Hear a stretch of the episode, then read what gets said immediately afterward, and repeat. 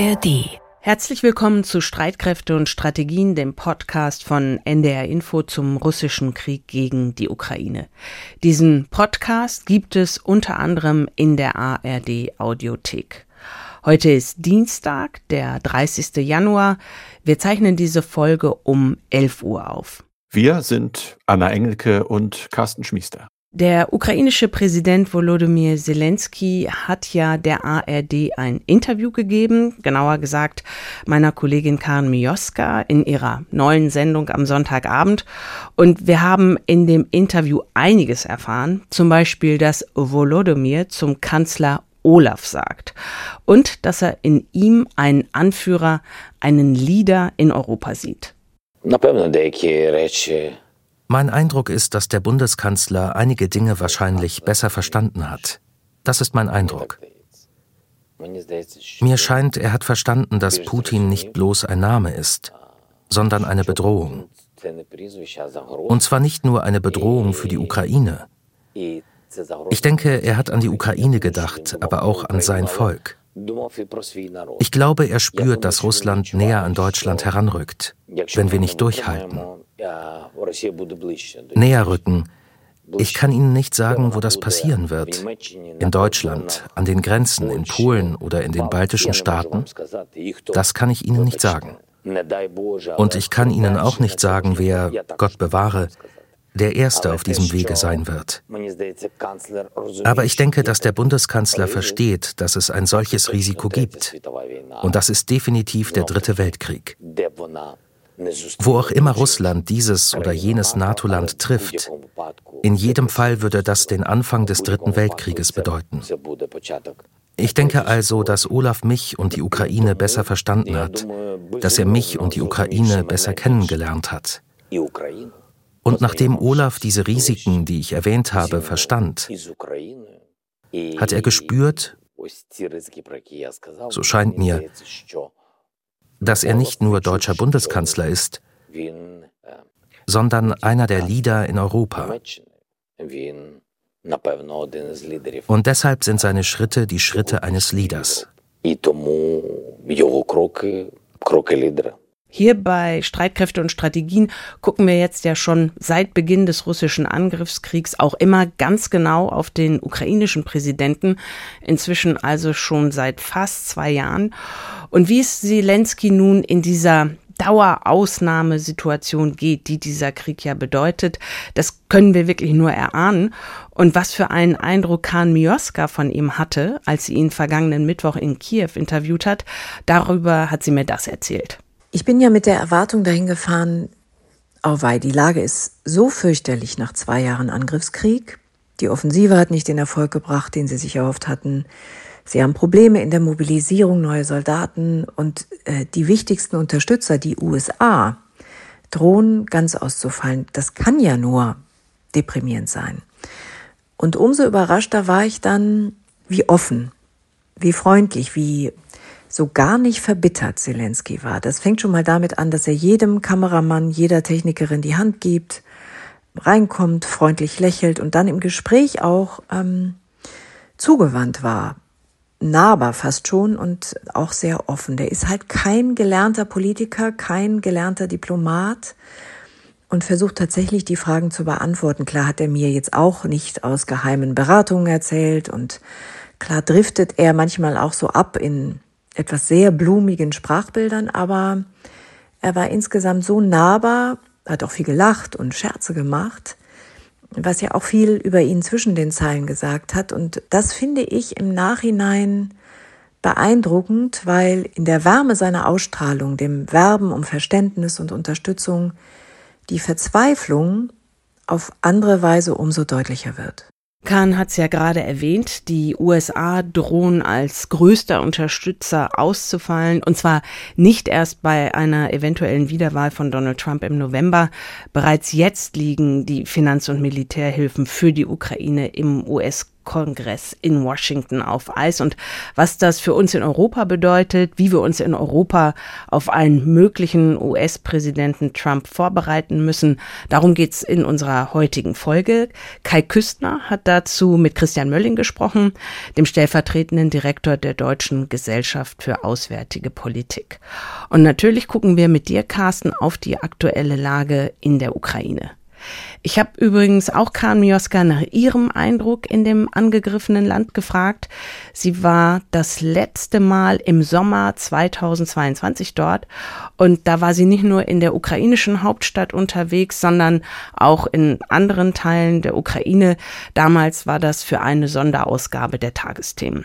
Nun war ich ja nicht so lange da wie beim ersten Mal und habe nur wenig Gespräche geführt, aber ich habe den Eindruck, dass die mit denen ich sprach, wie sollte es auch anders sein, inzwischen ganz schön erschöpft sind. Und bei aller Normalität, die es ja im Alltag von Kiew durchaus gibt, die gehen ja zur Arbeit, auf den Spielplatz, in die Bar, bei aller Normalität auch traumatisiert sind von dieser subkutanen Dauerangst, dass es dich jederzeit treffen kann. Ich wusste ja, was auf mich zukommen würde, da ich vor anderthalb Jahren schon mal fast zwei Wochen da war und die Sorge kannte vor möglichen Angriffen. Die Ukrainer haben ja Apps, die so ein lautes Signal senden, wenn es Luftalarm gibt und informieren sich zumeist auch über Telegram, wo es gefährlich werden könnte. Und wenn der Alarm losgeht, wird einem schon jedes Mal mulmig. Und wenn man dann die zerstörten Häuser sieht mit eigenen Augen, dann realisiert man, äh, das ist ja wahr, das ist ja wirklich so, dass zwei Flugstunden von uns Raketen fliegen. Und gleichzeitig äh, muss ich sagen, ich hatte auch wieder so viel Respekt, wie die Leute damit umgehen. Und wenn ich mir klar mache, ich bin nur ganz kurz hier und die müssen das immer aushalten, dann habe ich auch keine Angst mehr.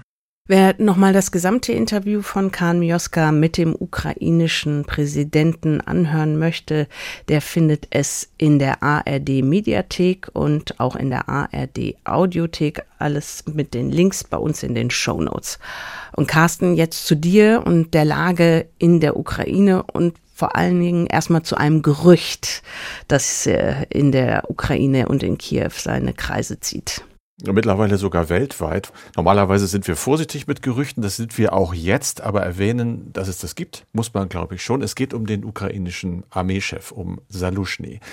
Der hat ja Schlagzeilen gemacht, immer wieder, aber auch Ende 2023 hat er ja im The Economist unter anderem geschrieben, dass es mittlerweile ein Patt gebe in dem Krieg. Er hat vor den Risiken eines Stellungskrieges gewarnt, er hat Fehler zugegeben und auch gesagt, das Ganze könne den ukrainischen Staat zermürben. Seitdem wurde laut auch immer mal wieder spekuliert, wie ist es denn eigentlich Salushny, Zelensky, wie stehen die zueinander? Es gibt viele auch schlaue Texte, die sagen, durchaus äh, nicht immer nur in, in seliger Einigkeit, äh, was ja nach außen demonstriert wird. Nun also haben zum Beispiel Abgeordnete des ukrainischen Parlaments aktiv oder ehemalig äh, gerade gesagt, der Salushny habe entweder den Rücktritt angekündigt, es gebe nur noch kein Dekret. Jemand anders hat behauptet, Zelensky habe Salushny längst entlassen und das Ganze macht natürlich wahnsinnig viele Wellen, logisch. Allerdings, äh, Zelenskys Sprecher hat diese Berichte dementiert. Die Regierung weist das ganz klar zurück.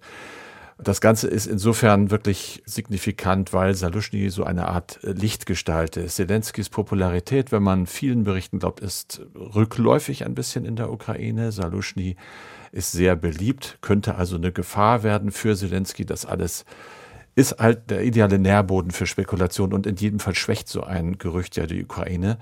Deshalb habe ich mir nachgeguckt, was die Fachleute beim äh, ISW, beim Institute for the Studies of War dazu rausgekriegt haben, die das eben auch erwähnen und sagen, äh, dass diese Gerüchte nicht bestätigt werden können, aber auch nicht wirklich äh, widerlegt sind offensichtlich. Es bestehe der Verdacht, so aber eben doch, dass russische Quellen verantwortlich sein und Gerüchte auf jeden Fall über die Entlassung oder den Rücktritt von Zelensky nutzen würden, um die Ukraine zu schwächen. Und das würde zusammenpassen mit anderen innerukrainischen Versuchen russischer Akteure dort diesen Staat zu schwächen. Also Vorsicht.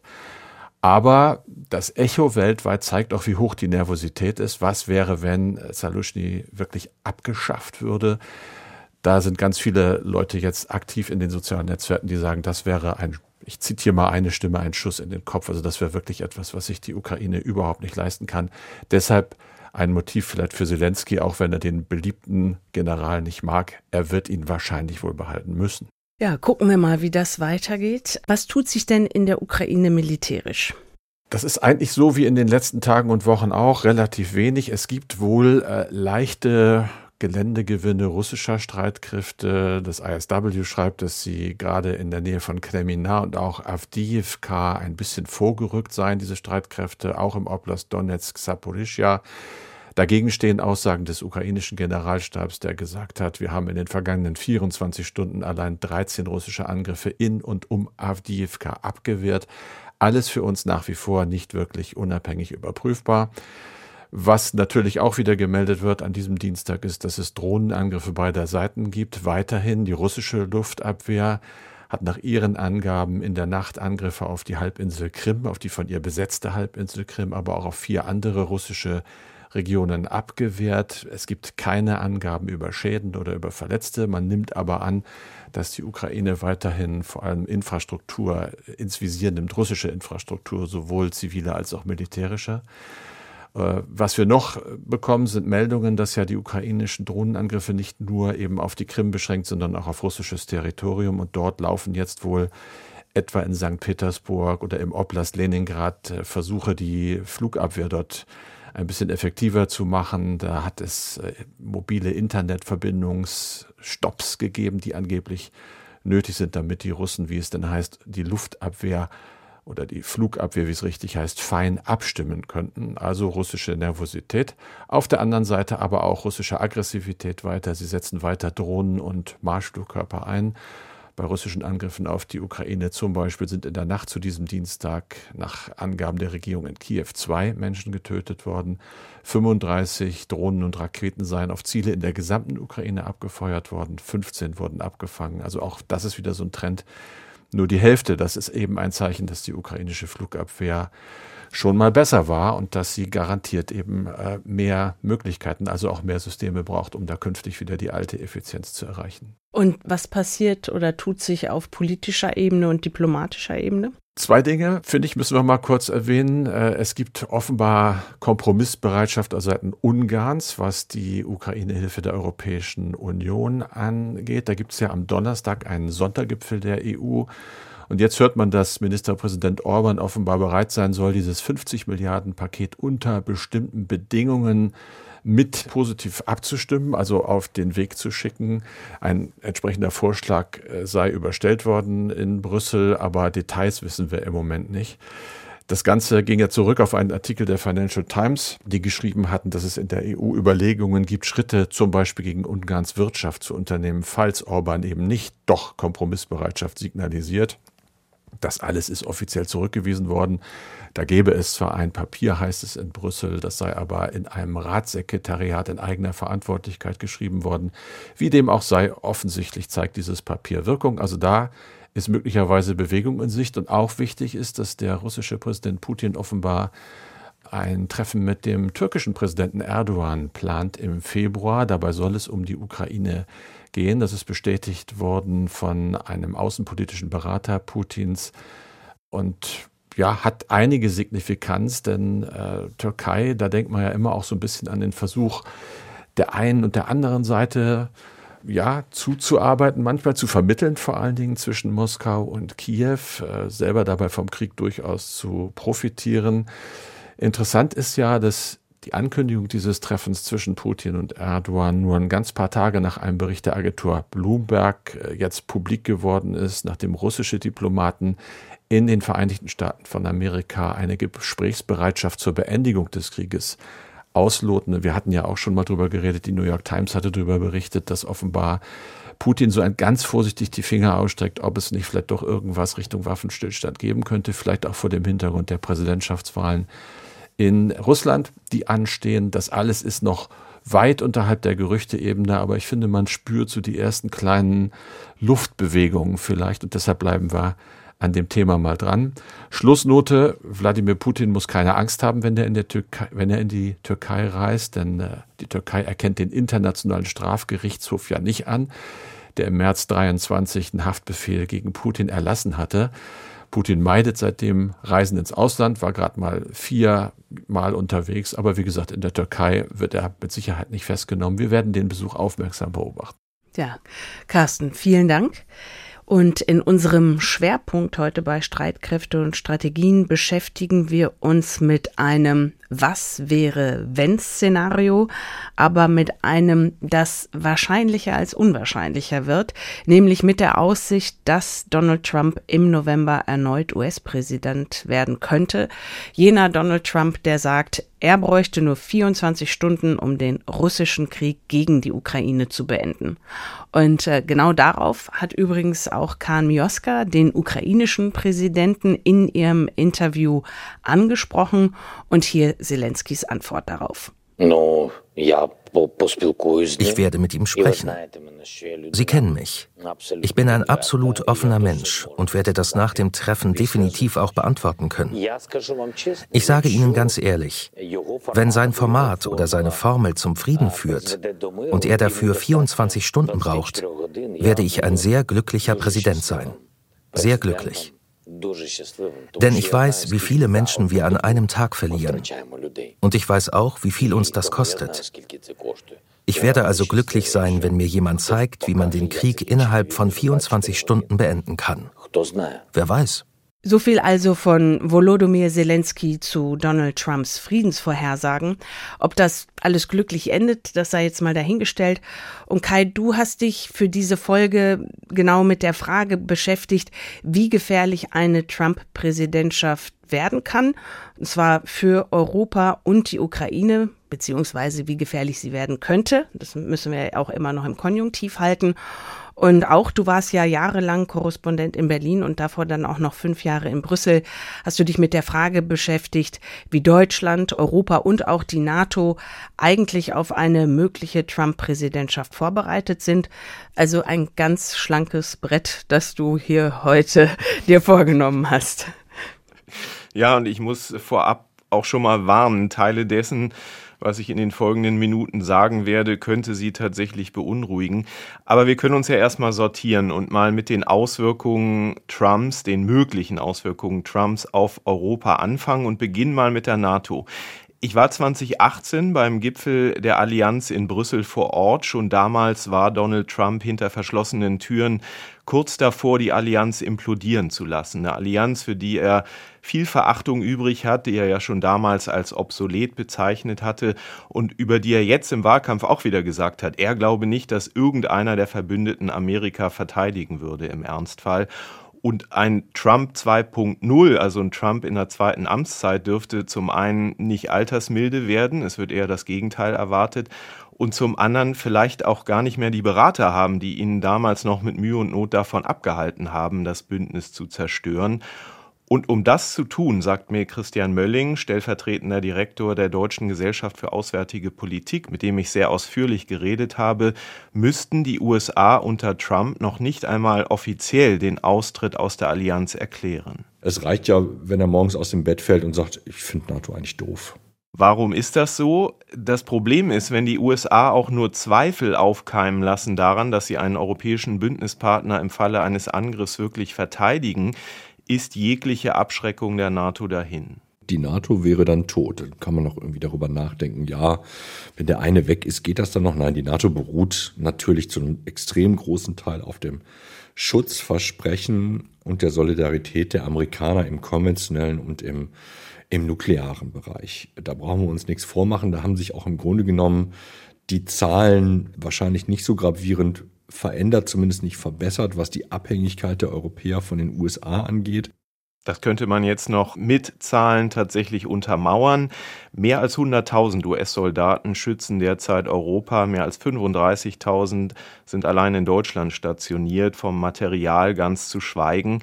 Und natürlich äh, vom nuklearen Schutzschirm, ohne den Europa einigermaßen nackt dastünde auch wenn es ja mit Frankreich und Großbritannien zwei Atommächte auch in Europa gibt. Heißt also, klappen die USA ihren nuklearen oder konventionellen Schutzschirm ein, den sie über Europa aufgespannt haben, bekommen Deutschland und vor allem die osteuropäischen Nachbarn ein Problem. Politikwissenschaftler Mölling sagt mir ganz schonungslos, wir wären dann tatsächlich schutzlos in Europa.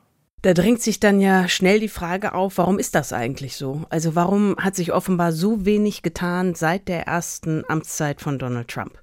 Ja, es ist nicht so, dass da gar nichts passiert wäre. Aber bei diesem Versprechen Europas, sich sicherheitspolitisch auf eigene Füße zu stellen, geht es aus meiner Sicht nur in Trippelschritten voran.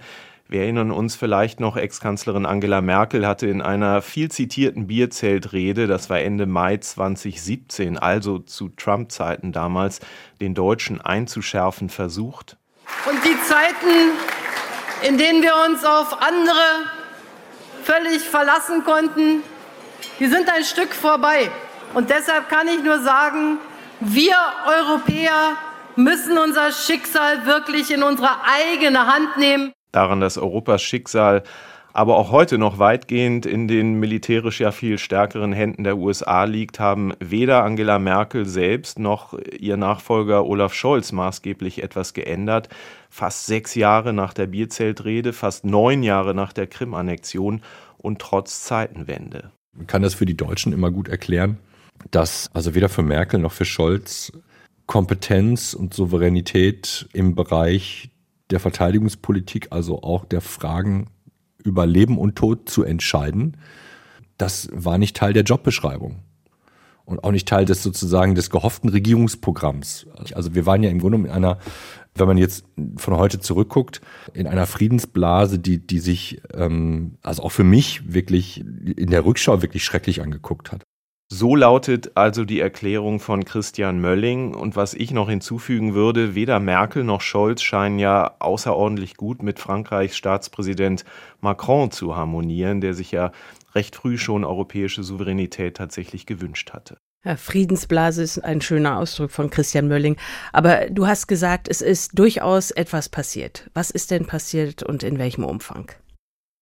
Also klar, die Zeitenwende und das Versprechen, das NATO-2-Prozent-Ziel einzuhalten von deutscher Seite sind natürlich ein Beitrag zur europäischen Sicherheit. Aber gucken wir uns die EU mal genauer an. Die hat im Jahr 2017 PESCO, also diese ständige strukturierte Zusammenarbeit, ins Leben gerufen, bei der sich europäische EU-Staaten zusammentun können, um gemeinsam etwas auf die Beine zu stellen. Dutzende Projekte gibt es da mittlerweile eine Unterwasserdrohne, um jetzt nur ein Beispiel rauszugreifen.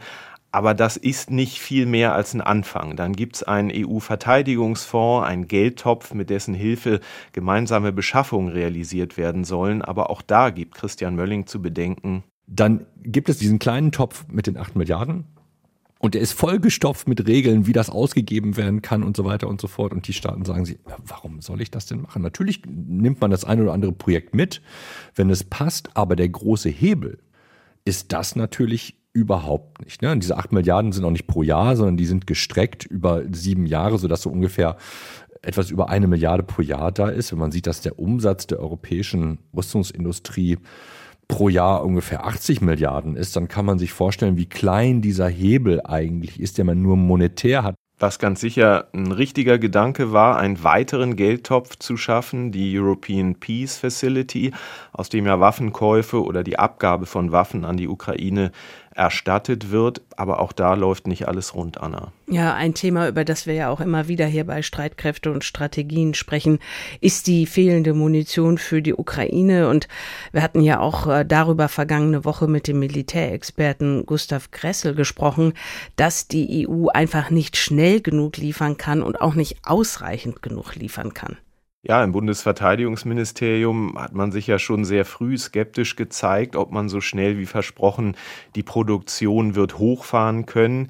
Für den liberalen EU-Abgeordneten Guy Verhofstadt ist die Munition nur ein Beispiel von mehreren. Die F-16 bräuchten zu lange, die Deutschen wollten den Taurus nicht liefern und deshalb sagt Verhofstadt, könne er diesen Satz as long as it takes, man helfe dem Land so lange wie nötig, nicht mehr hören, hat er vor wenigen Tagen im EU-Parlament geschimpft. The reality, to give only one example, artillery shells die Realität sieht so aus, sagt Verhofstadt, bei der Artilleriemunition hat Russland drei Millionen pro Jahr zur Verfügung, zwei Millionen selbst hergestellt, eine Million aus Nordkorea. Wir aber sind noch nicht einmal in der Lage, eine Million pro Jahr herzustellen. In der Tat ist völlig offen, ob die Europäer das Versprechen, nun bis März zu liefern werden, einhalten können. Und den aus seiner Sicht entscheidenden Grund für diese verteidigungspolitische Bankrotterklärung lieferte Verhofstadt gleich hinterher. And the reason why it is for one simple reason. Es gibt keine gemeinsame Verteidigung, keine gemeinsame Beschaffung. Das ist das wahre europäische Desaster. Hinzu kommt, dass die Europäer auch bei der Ukraine-Hilfe ja trotz aller Beschwörungsformeln nicht immer einen wirklich geschlossenen Eindruck machen. Auch wenn es jetzt Bewegung gibt, ist Ungarn stets ein schwieriger Partner gewesen. Kanzler Scholz mahnte die europäischen Partner erst am Sonntag erneut mehr zu investieren. Die Deutschen selbst wiederum waren bei Waffenlieferungen gerade in der Anfangsphase aus Sicht der Partner viel zu zögerlich und sind es auch aus Verhofstadts Sicht weiterhin. Und Christian Mölling sagt, die Unfähigkeit der Europäer zu liefern habe jetzt schon Folgen für die Ukraine. Das alles muss man nochmal vor dem extrem ernsten Hintergrund dieses Krieges sehen, der in Europa gerade tobt und der Tatsache, dass die Ukrainer derzeit Land, das sie schon zurückerobert haben, wieder abgeben müssen, also noch ein zweites Mal freikämpfen müssen, weil sie eben die Munition nicht gekriegt haben. Das hat gerade heiße Konsequenzen.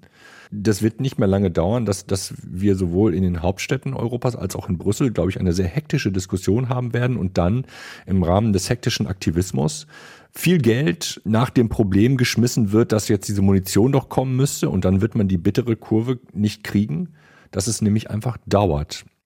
Munition, die kommt nicht aus der Steckdose und die kommt auch nicht verzugslos, sondern es wird dauern und jeder Tag wird schmerzhaft sein, weil wir Bilder aus der Ukraine haben, die zeigen, wenn dass sie sich nicht schützen können, dass das Land, das sie schon rückerobert haben, wieder verloren geht. Es sind düstere Aussichten, die Christian Mölling beschreibt. Und daran schließt sich dann natürlich ganz unmittelbar die Frage an, was würde denn mit der Ukraine passieren, wenn Trump Präsident würde und die US-Hilfe für die Ukraine auf Null fahren würde? Naja, schon jetzt blockieren ja die Republikaner ein wichtiges Milliardenunterstützungspaket im Kongress. Und dass es die Ukraine als souveränen Staat bereits nicht mehr geben würde, hätten nicht die USA seit Kriegsbeginn so massiv Waffen und übrigens ja auch Ziel- und Geodaten geliefert, steht für Experten außer Frage. Also es besteht ganz klar eine Abhängigkeit von Amerika. Der ukrainische Präsident Zelensky hat ja jetzt im ARD-Interview mit Karin Mioska den Wunsch geäußert, die Deutschen mögen einspringen, wenn die USA in ihrer Führungsrolle ausfielen. Aber so echte Anzeichen dafür, dass die Bundesregierung dies könnte oder wollte, kann ich zumindest bislang nicht erkennen. Auch wenn Zelensky ja Scholz lobte und sagt, er habe den Ernst der Lage erkannt. Also, sagt Mölling, würde die Ukraine, wenn es so schwierig bleibt, ihre Art zu kämpfen umstellen müssen, würde dann versuchen, Frontlinien zu verkürzen, sich in Gelände zurückzuziehen, das einfacher zu verteidigen ist. Dass sie aufhören zu kämpfen, kann er sich nicht vorstellen. Aber, das hat Mölling ja eben auch schon angedeutet, das hätte, wenn es für die Ukraine schwierig bleibt oder sie diesen Krieg sogar verliert, auch für Europa gleich in mehrfacher Hinsicht ernste Folgen.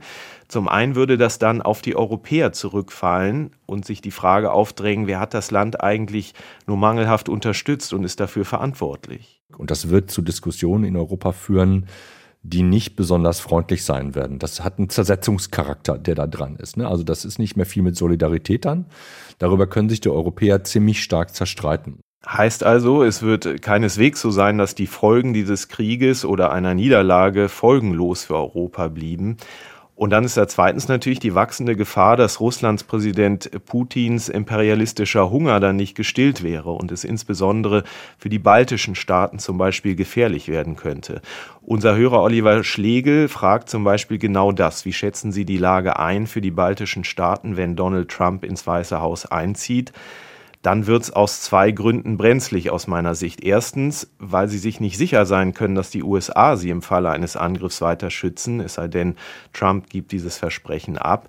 Und zweitens, wenn die Ukraine diesen Krieg verliert, dann steigt die Bedrohung. Äh, die DGAP, die Deutsche Gesellschaft für Auswärtige Politik und Christian Mölling haben ja errechnet, es würde fünf bis sieben Jahre dauern nach Ende der Kampfhandlungen, bis die russische Armee sich wieder regeneriert hätte. Und auch Verteidigungsminister Pistorius scheint ähnlich zu rechnen und auch der Generalinspekteur der Bundeswehr, Carsten Breuer, hatte das ja im Interview mit dir so gesagt. Es gibt andere, die meinen, es könnte sogar schneller gehen, aber dass das nun ja voll auf Aufrüstung setzende Russland eine Dauerbedrohung darstellen wird, steht außer Frage für alle, was auch bedeutet, dann wären Westeuropa und Deutschland natürlich wieder stärker gefragt zu helfen und zu schützen und auch das kostet Geld.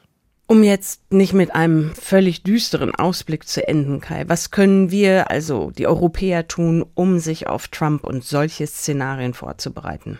Also ich glaube, für vieles ist es, wenn denn die Deadline wirklich November ist, äh, sicher schon zu spät. Gucken wir uns das europäische Kampfflugzeug FCAS an, da reden wir über Zeitlinien bis 2040. Man kann natürlich versuchen, schneller das 2%-Ziel einzuhalten, um möglichen Trump-Attacken vorab, also präventiv, den Wind aus den Segeln zu nehmen. Die Frage aber ist letztlich, wie glaubwürdig abschreckend wäre Europa, wenn es auf sich gestellt wäre. Und da schneidet Christian Mölling in unserem Interview das Thema nukleare Abwehrschirm nochmal an. Da gibt es bislang mit den Atommächten Großbritannien und Frankreich keinerlei Absprachen, ob der Rest Europas auch unter deren Schirm schlüpfen könnte.